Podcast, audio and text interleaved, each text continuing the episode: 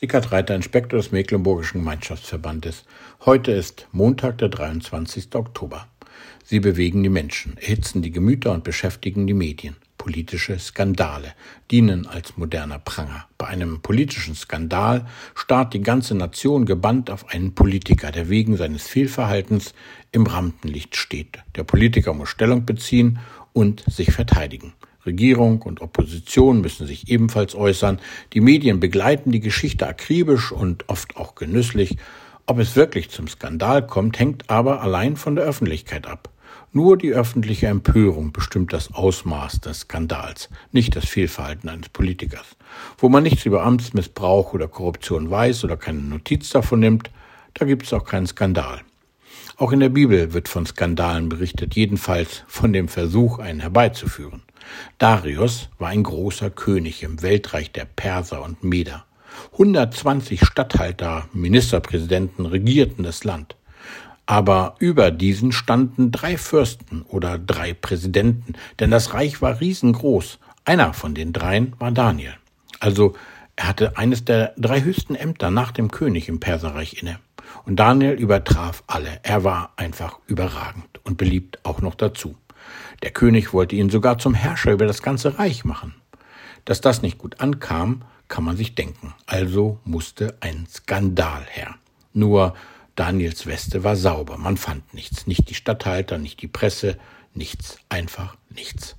Eine Angriffsmöglichkeit, um einen Skandal herbeizuführen, hatte man aber doch ausgemacht, seinen Glauben, und genau da setzten seine Widersacher an.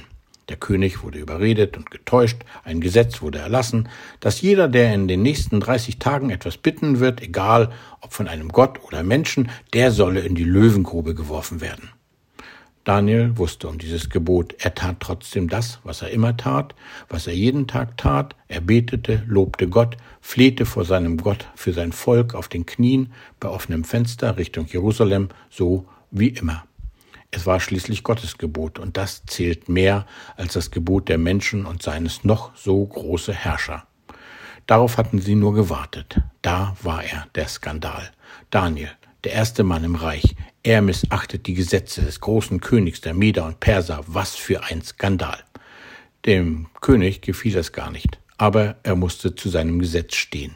Daniel wurde in die Löwengrube geworfen und, ich mach's mal kurz, er wurde gerettet. Gott ließ ihn nicht fallen, sondern Gott tat ein Wunder. Der König sah das und konnte nichts anders als zu rufen, der Gott Daniels, er ist ein lebendiger Gott, der ewig bleibt, und sein Reich ist unvergänglich, und seine Herrschaft hat kein Ende. Das ist der Losungsvers für heute.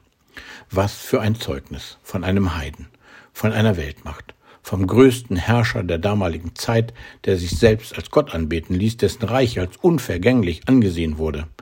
Dieser Herrscher erkennt und bekennt, es gibt nur einen lebendigen Gott, und dessen Reich bleibt ewig, und sein Reich ist unvergänglich, und er wird ewig herrschen. Der Gott Daniels, der Vater unseres Herrn Jesus Christus, er ist Gott, er allein, auch heute. Es gibt keinen anderen Gott neben ihm. Bin ich bereit, das wann und wo auch immer zu bekennen? Gott jedenfalls stellt sich zu den Bekennern.